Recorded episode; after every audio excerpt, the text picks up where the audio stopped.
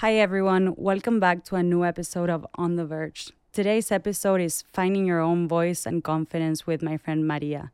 The podcast is available on all platforms. Hope you enjoy and thank you for listening. This is On the Verge.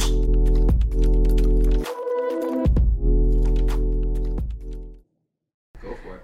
Hi, Maria. Hi. How are you? I'm good. I'm so excited to be here. Thank you so much for having me. I'm so excited to have you. And I was writing the intro, but you just mentioned this, and I think this is, is the opening thing because it's key. We met each other months ago Months ago. at a party in the girls' bathroom, as one does. And now we're here. and now we're here. So I'm really, really happy that you're here. Because when I DM'd you, I was like, this girl is gonna have no clue who I am because I met her at the bathroom. I loved her, but maybe I'll DM her and she'll be like, who the fuck are you? But That's so funny because I felt the same way in terms of like, I love this girl when we met. uh, The vibes were there. We just had like such a good, fun conversation. Yeah. Um, and then we just never saw each other never again. hanged but out, We, but we, now here we we are. were on Instagram. Like, you know, you keep up with someone, you feel like you know them. So I felt like I knew you. yeah. So Yeah. I'm glad we're here. Very excited. and I wanted to introduce you. I had to write this down because Stop. you, Jesus. So Maria graduated college in 2022 at, from UT Austin. Yes. You have a degree in social work with a certificate in creative writing. Yes. So you're like such a complete individual. It's honestly crazy. Uh, you were president for the Latin Economics and Business Association. You're also a content creator. You also had a podcast. I did. Yes, that was Um, very fun. and you just finished a master's degree at Columbia for social work as well, if I'm not wrong. Um, and you will be attending law school in the fall. I will. So, yeah, is there anything you cannot do? It's honestly, Uh, there are crazy. actually quite a lot of things, but I really appreciate that. yeah. I literally read it and I was like, how on earth does this girl do it all? But I think that's where I want to get started because we chatted on the phone for a bit. First, so that you could get to know me a bit more and that I Yes. could get to know you a bit more. Um, how did you manage to do all of this and keep your mind and body healthy at the same time? Yeah, I think the key part is keeping your mind and body healthy because after a while of like just running around and doing all the things, even though on the outside it looks great, there it did come a point where my mental and physical health took a really big toll, and that's kind of a mentality that in the past two years I've been trying to like restructure and deconstruct and learn to prioritize my mental and physical health before all of the accomplishments. So I'm really excited to talk about this because um, I I obviously feel very proud of the credentials that I had and the things that I've accomplished, and I encourage everyone and anyone to do anything that you want to do. You are completely capable of achieving. But something really key for me, I think, in being able to manage all of these things and moving forward is you can do anything that you set your mind to, but you can't do everything at the same time. And I think that is really about finding your priorities and knowing that there's time for everything. You know, if you want, I grew up really interested in poetry and writing. And um, when I was in college, it was something that I really enjoyed growing up, like in high school.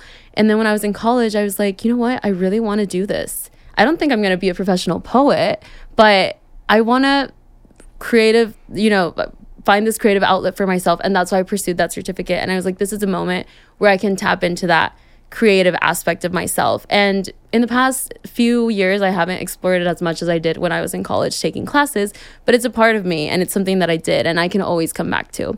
And so I really think that in order to achieve all the things that you want and have all these like goals and actually get to them in life, you have to prioritize and know that you can accomplish things, but you have to give things their time um, and space and not do everything at the same time. Yeah. Do you think that was always a struggle for you where like you always wanted to do so many things? And as you said, I think tapping into certain like hobbies during college is easier because you have Yes. the time. But then you graduate college and it's like your time to explore like every avenue it's kind of it's not there anymore and you have to kind of focus on what you choose to explore at that point in time do you think your whole life you were just overwhelming yourself by all the things that you were trying at the same time for sure for sure i was like there's there comes a point where it's like I was very excited to be doing all the things and I wanted to be very participative. But then at the same time, the overwhelm is you know taking over me and not allowing me to be my like full potential in all these things at the same time. There was i remember in college like there was days where i was like leaving the house at 7 a.m and i wasn't coming back till 9 p.m and then still trying to get something to eat and then going out with friends because you want to do all the things and like yeah. it's fun. And you definitely do want to take advantage and do all the things but it i do think it's really important to prioritize um, the things that truly matter. And i think mental and physical health is a big one and that we don't really think about till later in life. Like it has to come to burnout or to a breakdown to really ask yourself, what do I really value? What do I really want? And that's when I started to find out that, you know, I couldn't be in 10 student orgs at the same time. I needed to be in a few, you know, cut down on that. And also, like, as I was saying, there was a point in college, my senior year specifically, where I ended up like in the hospital because of the amount of stress I was undergoing. I wasn't sleeping. I was doing all the things and wanting to maintain a social life and still wanting to work out and my body just continued continuously was crashing and it gave up. It gave up and the that was a point where a doctor was kind of like you need to take a chill pill. yeah, um, you literally. Yeah, you, I did. Yeah, and I've that's what as I've say like I've really been trying to ask myself uh, about my priorities in my life now and really have come to a place where I think I've been good at balancing and knowing that everything has a time and a place. Um, but myself being good and okay with myself is like the most important thing. Something that they tell us a lot. I studied social work, so something they tell us a lot in social work is you have to be okay yourself and take care of yourself in order to show up and take care of others. It's like in the airplane. Yeah. Honestly, like the airplane is a metaphor that's perfect yeah. for life. It's like put your mask on before you go and help out someone else. Yeah. And I think that applies in life. Like you need to be okay in order to be able to help out someone yeah. else. So you think you got to a point where your body was like, okay, I'm like I cannot handle all of this. Yeah. From the outside it probably didn't look that way, right? People were looking at you as like, wow, this girl's a superwoman. Did you feel that way as well about you or were you like you, were you feeling the overwhelm more than the wow, I can do everything? I think um, we talked a little bit about this like on on our train ride over here. Um, that on social media, you know, you show the good things because I've always enjoyed sharing on social media, like a public uh, person on social media, and I just I have fun with it for myself. But you obviously show the good parts, and I do feel like at times people could see only the good things going on in my life, and that um, came up in conversations with people. You're like, oh my gosh, you're doing so well. You're doing all the things. Like, this looks amazing. But inside, I was feeling very overwhelmed with the amount of things that I had going on. And it was hard to express that when you show yourself as a certain person, but you're also, you know, struggling internally. Um, and I think it took a while for that to catch up to me and I didn't recognize it till physically my body was the one who told me. It wasn't my mind, it was my body that told me, you know, you gotta you gotta slow down. And that's something that now I try to pay more attention to. And um, I really enjoy having conversations like this where you normalize, you know, being a mental health and physical health before showing off like all the perfect all the things, parts, all the good yeah. parts. Yeah. And honestly, I, I my mind started changing about this because in the beginning I was like, I want to show all the good parts. And then mm-hmm. I realized like showing the good parts means showing weakness. And I think yeah. we, we talked about this a bit as well in the train ride. It's like being more open about the struggles ends up being a really, really big strength. Yeah. Um, so when you got to this point, you're like, my body gave out, I'm going to the hospital. What steps did you have to take in order to feel better? Yeah. Yeah, that was a big one. I was like, there was definitely a lot on my plate, and I knew that I needed to take some stuff away. So whether it was an extra position that I was that I had in, in work, um, or saying no to social events, which I'm a very extroverted person and I really enjoy being out and with friends and doing all the things. It was like learning to say no and learn learning to be more of a homebody, prioritize my my rest and my sleep and my taking care of myself and those are all great things. It's about finding balance and I don't think there's like a perfect recipe, but I think for me big thing was like prioritizing my mental health. So I was in therapy. I was prioritizing that, getting enough sleep, um, deciding what I was going to say yes to and what I was going to say no to. And then also um, tapping into just what I felt like really fueled me in my life, in my everyday, mm. um, and doing, not letting the pressures of the outside world define what it is that I was supposed to be doing, but really go internally and ask myself what it was that I wanted to do in this moment. And I've been really using my intuition. I feel like once I realized that my body was literally yelling at me that I yeah. needed to chill, I was like, I think you have the answers inside of you. And I've really tried to develop my intuition more in like the past two it's years. Like, I think it's also more than intuition, it's as well like just listening to yourself. Yeah. You know what you need and what you yeah. want. It's just like there's so much noise that yeah literally blinds us. Mm-hmm. It's like noise that blinds us, but truly, like there's so many external voices yeah. that they don't allow you to listen to yourself. And mm-hmm. once you like figure out how to quiet everything down and yeah. just follow what you want, you will automatically feel better.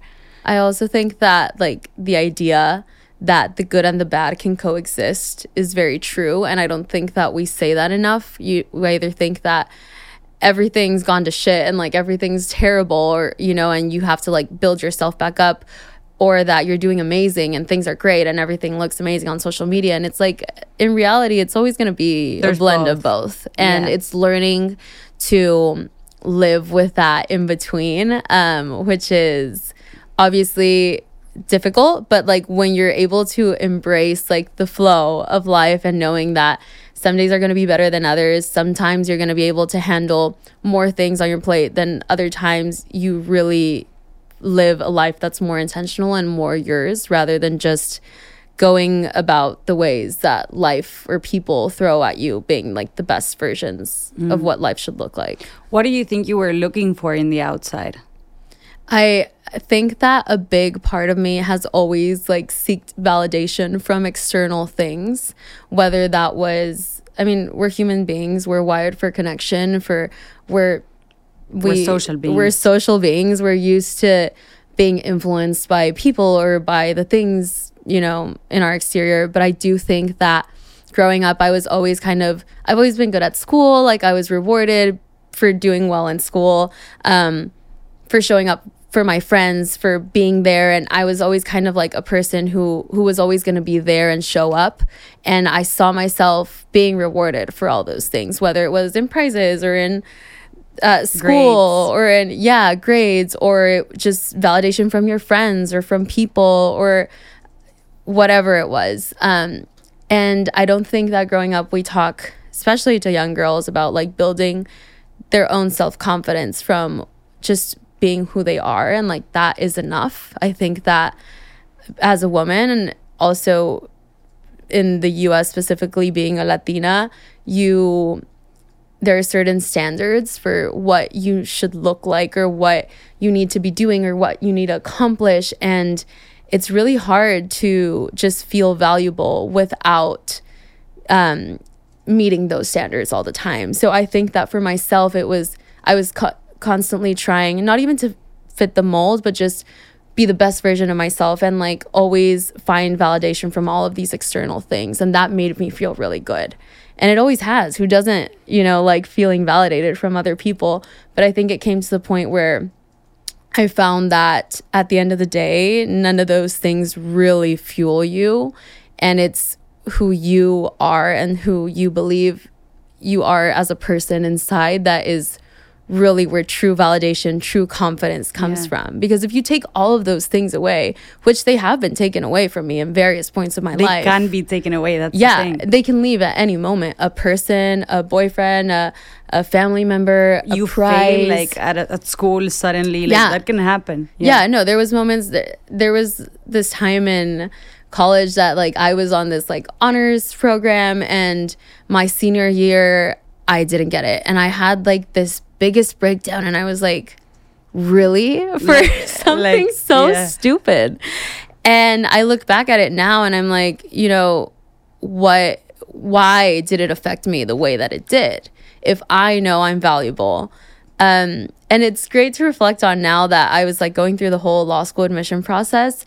Um i've been very fortunate to be admitted to some really good schools but even in the moment when i started getting answers from schools i remember being like if they don't want me that's their loss you know Yeah. like i'm a great applicant i'm a great candidate and i know that i'm going to be successful and do the best that i can wherever i go so if they can't see that you know that's their loss but two years like looking back that is not something that i was thinking about um I think it's it's key in what you said that it's you need to train yourself. Yeah.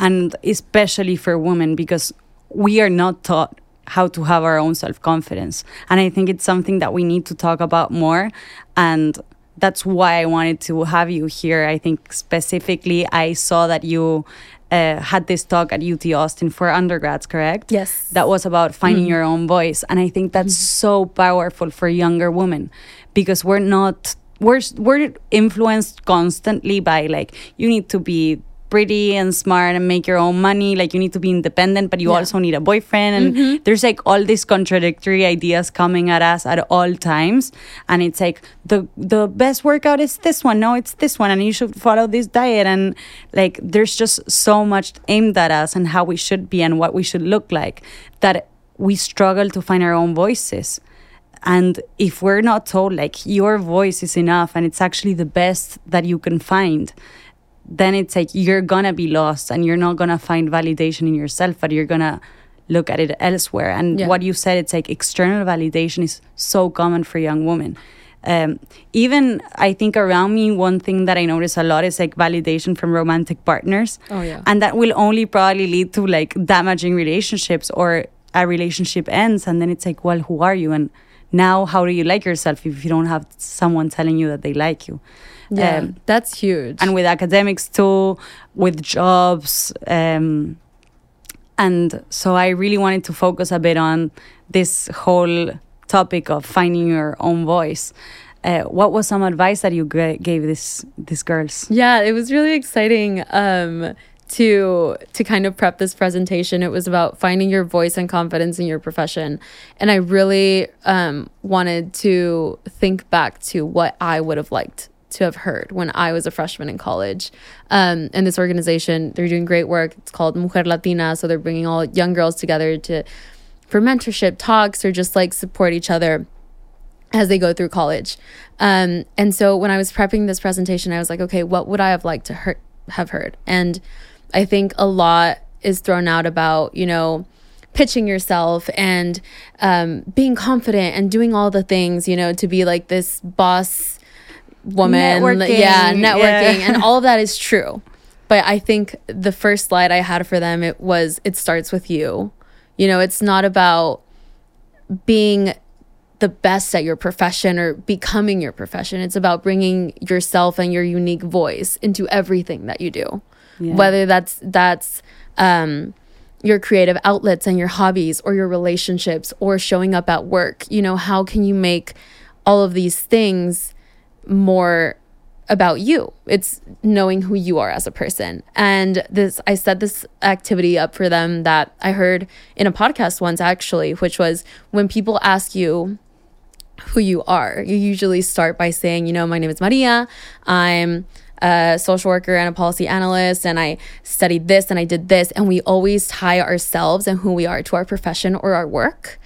But there, or I, I, I like i'm thinking how Uh-huh. i would introduce myself for me i tie it to where i'm from that too, that too, for sure. it's like I'm Valentina. I'm from Argentina, and like that's my whole intro. I feel I like. love, yeah. it's the thing that it like defines me externally. Even like an accent that's like you can't conceal it so it's the first thing that comes when you like present yourself Yeah. so you just tie it to something that defines you more than like Who you are. who you are For sure. And there's so many ways that we do it. And so I set this like little challenge for themselves and I was like, can you describe yourself without anything external?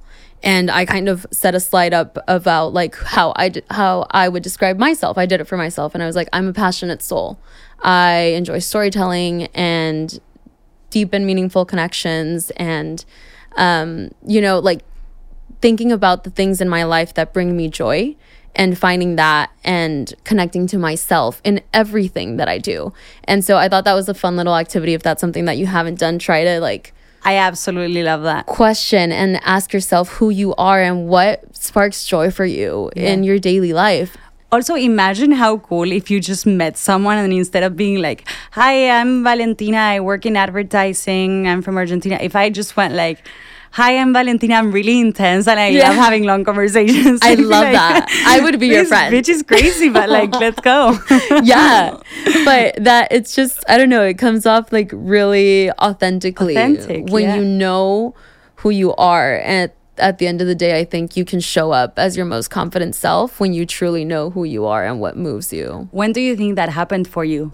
Like after the point where you broke down, I think this is where your journey started to being like, Yeah. okay, I need to find validation within me. Yeah.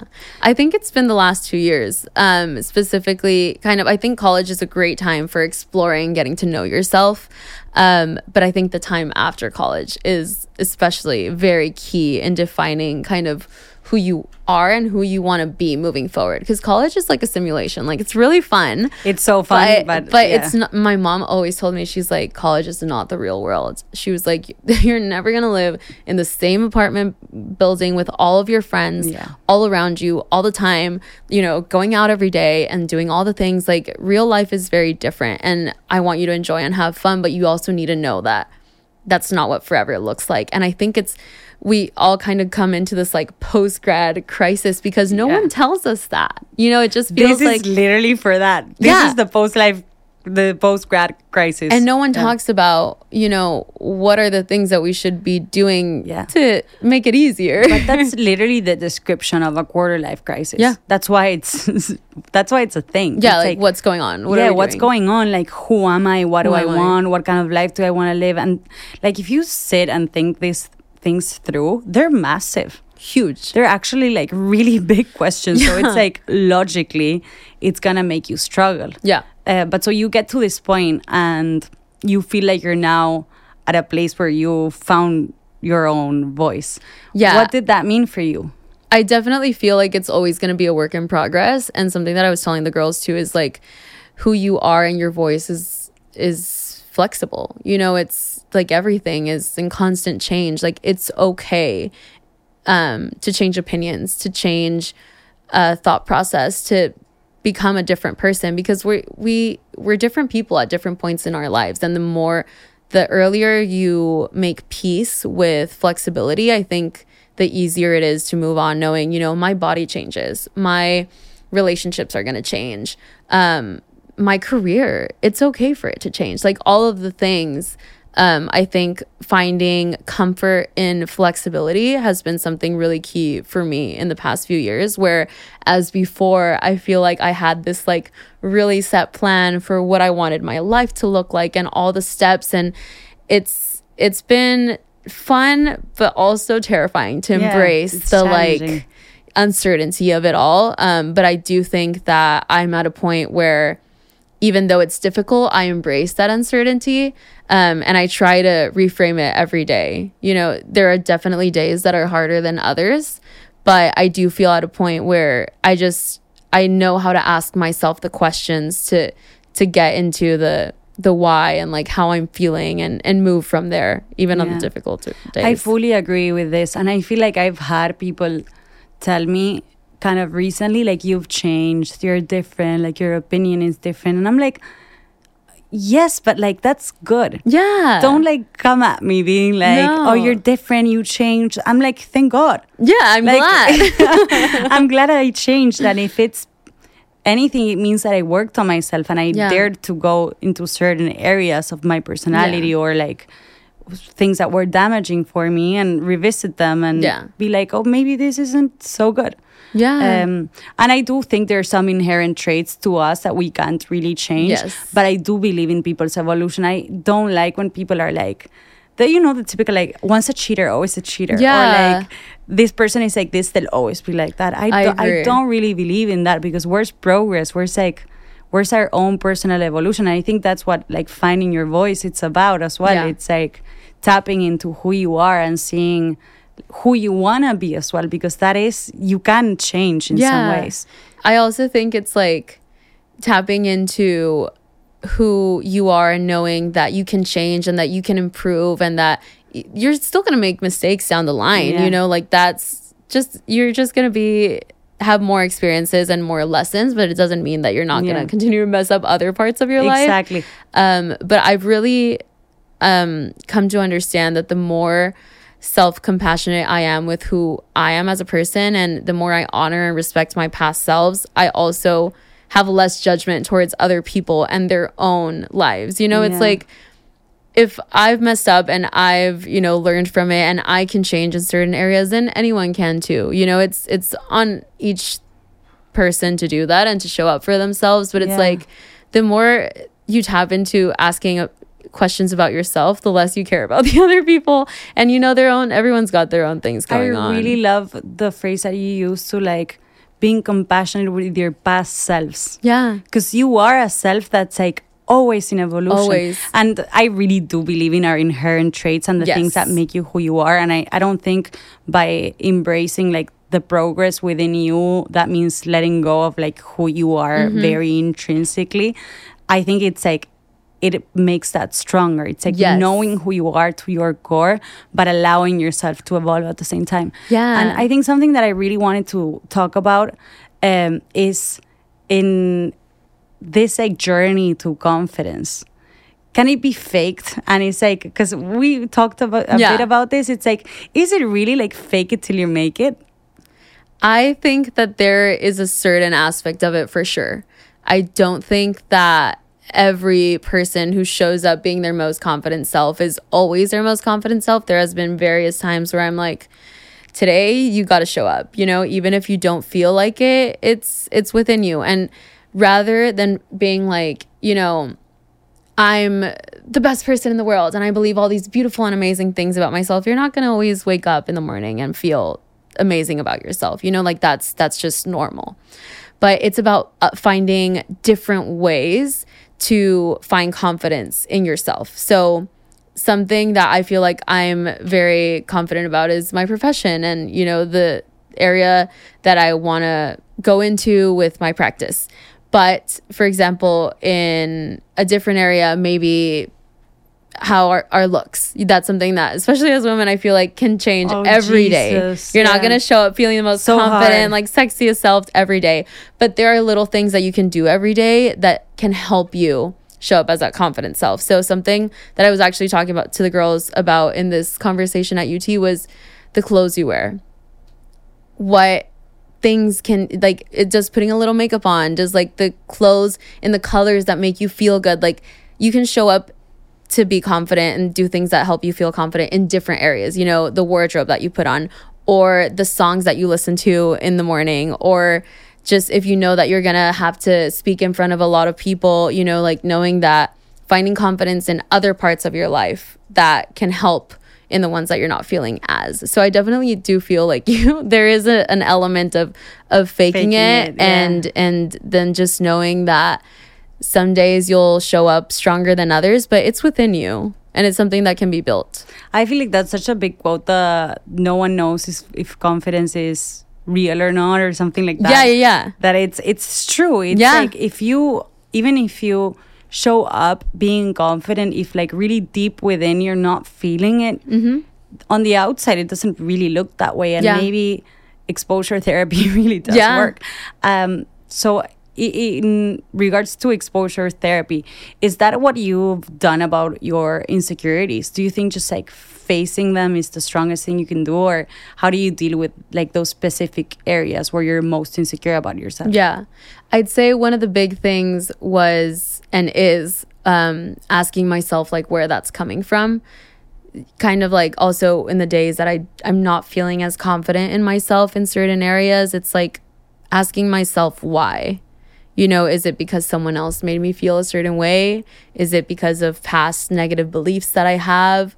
Or because of what society believes that I should be doing? Is it because of expectations of someone else? And I think asking myself those questions is what really helps kind of guide and tap into what I need to do about those insecurities. I will say that um, as we were talking a little bit, I did have a podcast for the whole past year, and that was one of the biggest things that helped me with my own personal, you know, and personal development and self confidence because um, I've always been a very open person, but to speak uh, vulnerably about myself on the internet, Oh, uh, like I commend you for it because it is something very difficult. Yeah. Um, but after a few breakdowns of being like, how am I just gonna throw everything online? Um, I was like, you know what? If I vocalize these things, I take a little bit of the power away from them because I I choose to do that and I decide. And so I feel like for example, something that I feel very confident is public speaking is something that I enjoy. Um, and I can get up and talk to a crowd. I know that's not the same for everyone. You know, like it's it's something very difficult for a lot of people. So it's like if that's something that maybe that you struggle with standing up and speaking in front of a few people is a way to be like, you know what? Actually, I can do this. For Yeah. me, it was being on the podcast and talking about some of my deepest and darkest vulnerabilities. But Yeah. I was like, you know what? Here it is. And what's the worst that can happen? And it mm. actually ended up being way, way, way better than I could have imagined for my own personal and like self help, but also for people around me who benefited from it as well. This feels like you're speaking to my soul. I love, I love. because it is i think it's truly the hardest part it's there there are people putting themselves out there and i think there's a lot of content in the internet and then there's like i don't know people who are doing fashion or they're doing um, they go to restaurants and they publish it and i realize for me it's like why is the podcast so hard to like speak about so publicly and being Yeah. like i'll blast it on my personal instagram and whatever and it's Yeah. like i'm sharing my soul in this Mhm. um, and that's exactly why I'm doing it because Yeah. it's been so hard, but it's been so hard to the point where it's been extremely rewarding, and it's what I would have liked to consume on from the other side. So it's like if you feel this way and you have this part of you showing it will only make it stronger and at the same time it's like look i am giving you ammunition like if you want to Yeah. know what hurts me you can listen to this and you'll probably get to know me pretty well Yeah. like you'll know my thoughts you'll know my story um It's scary. but at the same time it's like yeah but i took it away from you because i just told you everything Yeah. so now you want to hurt like there's nothing you can say to me that like i don't really i don't already Right. know or i haven't already thought about so it's like it's true that kind of getting those thoughts out and those ideas uh, and just showing who you are with no fucking shame. Just like full out being like this is me the good the bad and the ugly. Yeah. uh, and if you're not concealing it in a way it loses power. Yeah, I think um, there's one of my role models is Brene Brown, who is actually an ex UT grad social worker, um, and she has like one of the most viewed TED talks on the power of vulnerability, and she's like a vulnerability and shame researcher. Amazing, amazing. Love her so much, and I've read a lot of her content, and she talks about how we've perceived vulnerability in society to be more as a weakness. You know when someone's vulnerable it's you you can sense someone's weak spots. You can physically harm them. You can come after them for all these things. But in reality reframing to vulnerability as a strength and knowing that the people who are the most vulnerable in sharing their love their profession their you know their authentic selves in life are actually the most courageous because that takes a lot a lot a lot to do. And if you're able to do that and still come out standing on the other side even if things went well or they went bad like there's so much more um, courage and more strength to that than to just shy away from the things that are hard or difficult in life. No, that's I love that. And I think I really would like to tap into your whole like social work aspect and whatever. I think we need to do a whole different Yes, episode about yeah. that because that's also uh, a really powerful story.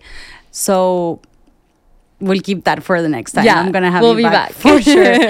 um, but focusing on on your 20s again, I think your journey is actually very admirable because you are uh, not only very accomplished, which I think that's a very obvious thing on paper, but the work that you put into yourself and this this specific topic of daring to be like, look, I was looking for validation externally, and now I need to look it for within myself to Yeah. be happier.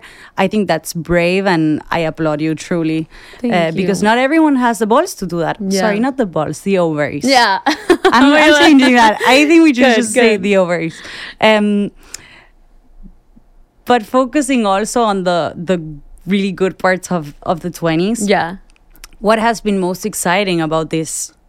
Well, half decade for now. Yeah. Uh, and what are you most looking forward to? Because I really do want to balance the the struggles, which I think are very real and very important to talk Yeah. about. But we also always hear like, "Oh, the twenties are amazing. It's the best Mm-hmm. time of your life," uh, and I think that's con- that sometimes conditions conditions us to feeling a bit shit because then you're like, "Wait, I don't feel amazing." Yeah. but they, it also has really good things. So, what has been good about your 20s and what's the most exciting thing to come? Um, I definitely feel like college for me at the end of the day, even though I spoke about some of the difficulties, was an amazing, amazing time because I had the opportunity to explore so many of my passions, like so many different things. If you're someone who's going into college or who is in college, there is not a time like your college experience to meet people learn about the things that are, you interest you like go out and explore the, it's literally a simulation where you can do anything and reinvent yourself and be anything that you want real life will come after Yeah. um and worry, yeah don't worry about come. that um but as it's been catching up to me i definitely feel for me it was um a very cool and exciting experience to graduate college because I went to school in Austin, Texas, and then I moved to New York City. And I moved, I was like ending a relationship. I was like ending this like period of college. I was saying goodbye to so many friends. I was like starting this whole new kind of life Yeah. experience for myself and that was really exciting because i was like oh my gosh the possibilities are endless um and so i got to new york and i was like let's do this you know my life is a movie practically made like a rom-com playlist of like my I'm the life main character. main character totally tapped into that moving to the city. Um, and i really wanted to take advantage of all of the opportunities that were available for, for me. And i feel like new york is a very special place because there's a lot of good there's a lot of bad but whatever it, it, it truly is whatever you make of it. Um, and i had the opportunity to meet amazing people. I've had like experiences like nowhere else from um, events to you know just having fun opportunities like having a podcast or going to school and working in the city there's no time like being a 20 year old single girl in New York City you know Yeah. there the possibilities are truly endless so that's been really really fun to to do all of that in the past 2 years and also coming in with this new set of knowledge of like I want to prioritize myself and I want to take care of myself and I want to say yes to the things that feel good. You know, so it's been really cool to um really get to know myself in a city with so many people and so many opportunities and find find myself um in the midst of it all. It's it's been really fun. It's been really exciting. Yeah. No, for sure. And I do really agree that New York is kind of what you make it. Mm-hmm. Uh, I think in the beginning, for me, for example, like I wasn't making it good for myself. And now Yeah. I'm really trying. And there's so many worlds within a small space. Like, even though New York seems huge, Yeah. it's actually like, it's.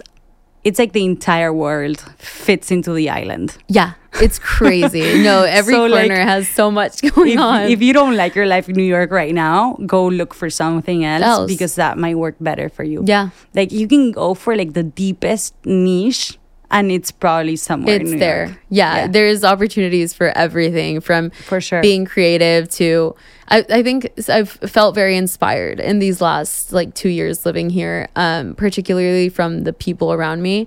I have friends who are in art, friends who are in like acting and fashion and finance and um, you know, like the political realm. Like there's just so Yeah. much going on and so many people to learn from. And I've really enjoyed um, finding myself and finding people who are like minded or even who think differently, but are just taking advantage of their life in the best way has been really exciting. And I think that really speaks to where you are right now because the same like thing of oh people are doing amazing and they're doing all these different things i when you're doing badly can come off as jealousy and be Yeah. like uh, they're doing all these things i wish i could do that or like but from a place where it's not good versus Yeah. if you're in a good spot with yourself it's more of admiration and like if that's really cool let me pursue that as well and Yeah. like get inspired instead Yeah. of trying so i think new york has that dichotomy it's like it really depends on how you're doing as well because sometimes all this like success around you and all these ideas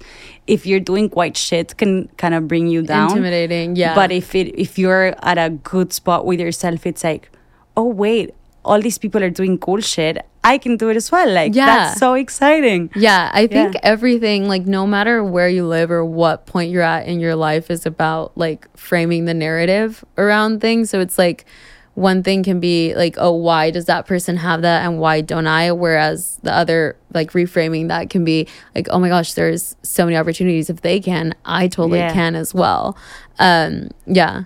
And what's the thing that you're most looking forward to in your 20s? Or the thing that you're like, I'm so excited about this? Yeah, I'd say r- getting to know myself to the point where it's like everything that I do in my daily life is just kind of like really made for me. You know, this even the small things of like the way I make my breakfast, the way my room is decorated, the people that I hang around with, like just making everything intentional. Like I do want to later on in life, you know, find someone, have a family, and do all the things of like settling down. But right now, I'm at a point where there's just so many exciting and fun things to do. And I think um, it's, it kind of differs as like the role that women have had in society, you know, throughout life, where it's like grow up and then find someone, be a mother, and, you know, the rest of your life.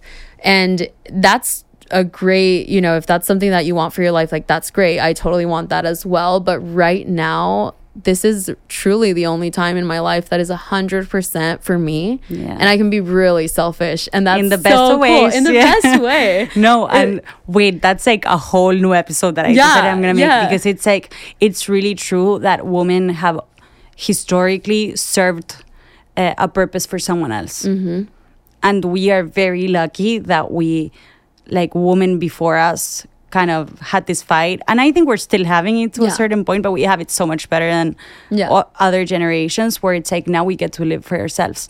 We're not really living to serve someone else. Yeah. Before it was like your partner or like your kids, and it's like your 20s were the search for someone rest else. of your life, yeah. It's like I'll find a husband who's doing well instead of like, oh, I'll I'll do well myself. Yeah. So we're very lucky in that sense, and I agree. It's so exciting to be like to be selfish in Yeah. in, in a great way. It's like really find um, what drives you. Well, yeah, and I think that really at the end of the day, it's like what fuels you is what is going to continue to fuel you in the future and in your profession and the work you do in your relationship. Like, I want to look back at this time and be like, I did all those things for Yeah. myself, and they helped set me up for where I want to be now. You know, like. I think that everything that we do, every experience, every relationship, whether it turns out well, whether it was failed, like all of it is going to give you skills and experiences and lessons. And it's about embracing all of those things um, and taking them with you. And it's just really exciting to be like, oh my gosh, my 20s, I lived in New York. Yeah. Um, and I, I had- tried it all. I I, tried it all. all, I had so much fun. Um, and it doesn't mean that, you know, being a, um, a woman and wanting to like get to know yourself and live for yourself doesn't mean that you can't have a partner. You can't do all these things. It's You'll just probably be a much better partner Yeah. as well because if you know yourself more and then I think it will just improve every aspect of your Yeah. life, and you will also know how to communicate what you need, which which will make your like relationships better. Not only romantic, like with your friends, with your family. If you know what fulfills you and what Yeah. you need, then you can communicate that to people as well. Because Yeah. many times I feel like whatever wherever your relationships are failing it's because you're also failing to communicate what you need and people cannot read your mind No. so if you don't really know what you need then it's very likely that your relationships are kind of going south Yeah. because the, if you don't know what you need how would they ever know Yeah, for sure. And I think um, that really questioning yourself and the good and the bad, you know, like these are my strengths and these are my weaknesses, and showing up, knowing what you want, and going after those things. Knowing yourself is only going to add to all of the relationships you have in your life, and learning, knowing that not everyone's perfect, and it's okay to make mistakes, and it's important to be forgiving and and do all the things. You know, it's not about being perfect, but it's about showing up as your most authentic self every day, I think is what really makes it worthwhile. to our 20s i'm, Yay! I'm excited Cheers to yeah. that. I wish we had like a glass of I- yeah, champagne. yeah, we need that for the next We'll do that soon. there's so many topics that i still want to talk about you Uh, yeah. to you I'm but excited. I, like even applying to law school there's like so many things um but to close off i have like two quick little questions Okay. Mm-hmm. the first one actually i don't think it's that little is there any piece of advice that someone gave you that has been useful to you and that you want to pass on to other people Um, I feel like there's so many. I'm a quote girly. Like remember when the beginning of Pinterest, well, I don't even know when Pinterest started, but when I when I started with Pinterest, like there was all these like quotes that was like um I don't even know what they said, but I just like loved having like quotes. I've always The been motivational Yeah, the yeah. motivational quotes. Yeah, I've yeah, I've always been that type and I literally have a running notes of quotes on my notes app. Oh, wow, you're that person. No, literally I am. Um, but I'm gonna go with the first one that came to my mind, um, which I always think things are for a reason. And my grandmother, since I was young, has told me a phrase in Spanish. So I'm gonna say it in Spanish first. Go ahead. Um, que es no hay mal que por bien no venga classic classic. um, in Spanish, it translates the directly to, but kind of um, to there is no bad thing in life that comes without a better or bigger purpose. yeah Um, so obviously through life we will all go through hardships, even though you may see some, you may not see others.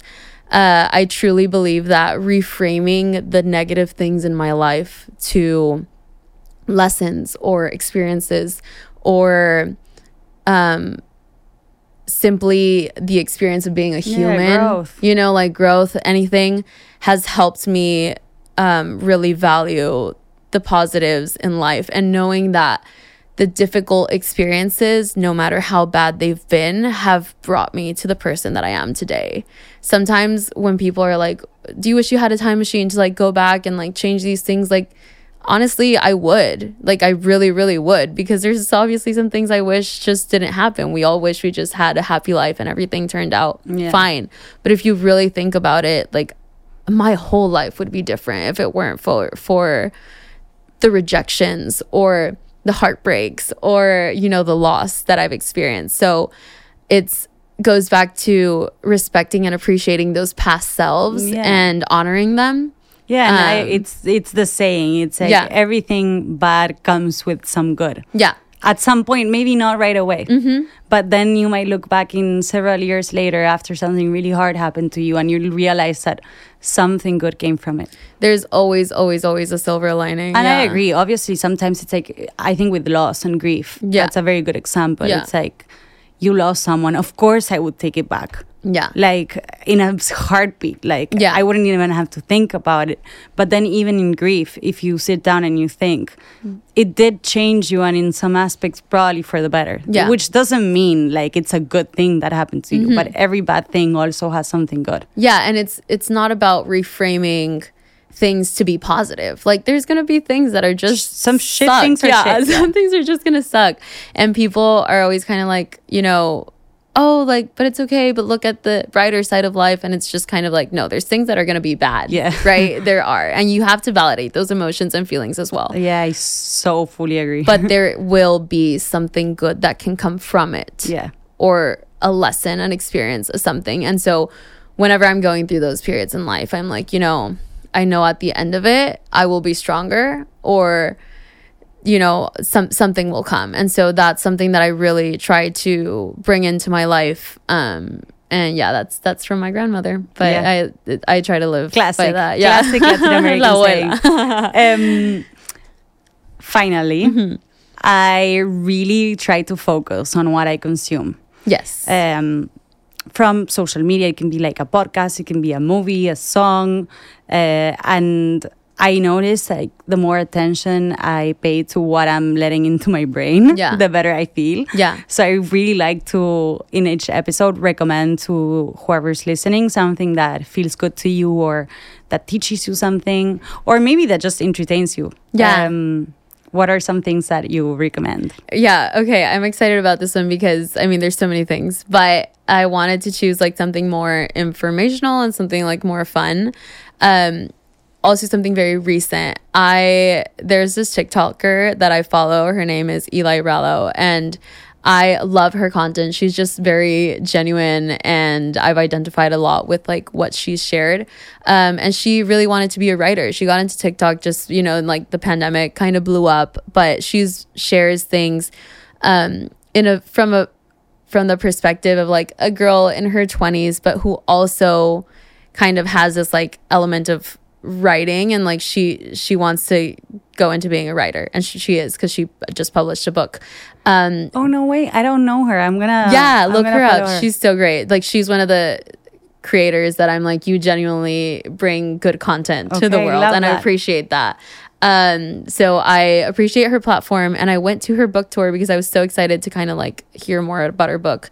And i have i'm a big like you know self-help personal development girly but at the same time there are some books out there that are just like terrible. It's just person people giving out the like lamest advice everyone thinking that they have you know the this um formula for like how to live your life in the best way and it's just not yeah, true Like happiness 101. Yeah. Step number one. Yeah. I, this is what you have to do and yeah. that gets really obnoxious and like sometimes you're just reading and you, it ends and you're like okay so what do i do now so i just read her book and it's called um i didn't know i needed this and i really liked it because it's kind of uh, like rules for dating flirting and like something about like being a girl in your 20s so um i read it and I, what i really liked is that she since she studied journalism and has this like element of writing like it's also a really beautifully written book rather than just kind of like a self-help book. So i enjoyed it. Like it was a fun read. It talks about dating and flirting and being in a relationship and heartbreak but also through like a very narrative lens of her life so i really enjoyed it that's like a fun read um that I recently did. And so if you're interested in that, that's one thing. Uh, something a little bit more informative, but also like inspiring that I was reminded of today because it's Thursday. Today's Thursday? yeah, it is Thursday. Thursday. Um, every Thursday, I get a newsletter um, from James Clear, who is the author of Atomic Habits, who you all have probably heard of. It's like a very big habits book, and it's really great. Um, a little bit more kind of like step by step guide on like how to incorporate habits into your life. So it, it actually works. But um, he has this newsletter that he sends out every Thursday and it's called 321. And he's just like a very knowledgeable man. and he shares, I think, three ideas from him two quotes from someone else and then a question for yourself to like think about. And i like being thrown like reflective things Yeah. in the day. And so it's cool because on thursdays you'll get that newsletter and you're just like thinking about life you know? It's like Who am I? who am i? What is life? But it's just like a fun little thing that It's you like get on thursdays. yeah it's like journaling prompts um but it's just cool to get that in the middle of like your workday and just be like huh little interesting thing. So that's a newsletter. So what that was a book. This one's a newsletter. Um and then podcasts. I love podcasts obviously. And if you're listening to this obviously continue to listen to on the verge. We love. Um but more than a podcast recommendation, like per se, something that I really want to invite kind of listeners to do is like whatever your interest is, whether it's like if it's art, if it's personal development, if it's I'm like going into um law, you know, there are podcasts and content for everything online, for cooking, for um, so many different things. And so something that I've really been trying to doing to do is look into what are those little things in my life that m- make me excited and um, look for content in those areas. So I've been I was studying for the LSAT the past few months, which is the law school um, test that you need to take. And I listened to like five different LSAT podcasts Wow. every day. And it helped me learn so much and really like, um, Like frame- immerse yourself. Yeah, immerse myself in the world and the information. And I did amazing on that test. And I swear I'm very thankful for podcasts where people were talking about this information on a daily basis. And I could listen to it while I was folding clothes or on my commute. And it was just very informative. And that was like one little piece that helped me. So, whatever it is that interests you or you're looking to do in life, find a podcast um, that you can listen to in that area because I'm sure there is. And yeah, it's just a fun little cool way to learn. Maria, you're the absolute best. I Ah, Thank loved so having much. you. So are you. Two more girlfriends in the bathroom. yes, yes, the best friendships, that that is like honestly girlhood. Literally. That is it. in a nutshell. Uh, I loved having you on. I Please come here. back because Yes. there's still so many things that I want to talk to you about. Anytime. I think specifically like your social work and your law school application experience. I think those two things like, are amazing uh, and very useful to other people. But thank you for being so open and sharing all of this with anyone who's gonna listen. Yay! And thank you so much for having this platform. I think it's really, really special to have spaces and people who are willing to share, you know, their authentic selves online. So thank you so much, and I'm very excited. Love it. Bye. Thank you for listening.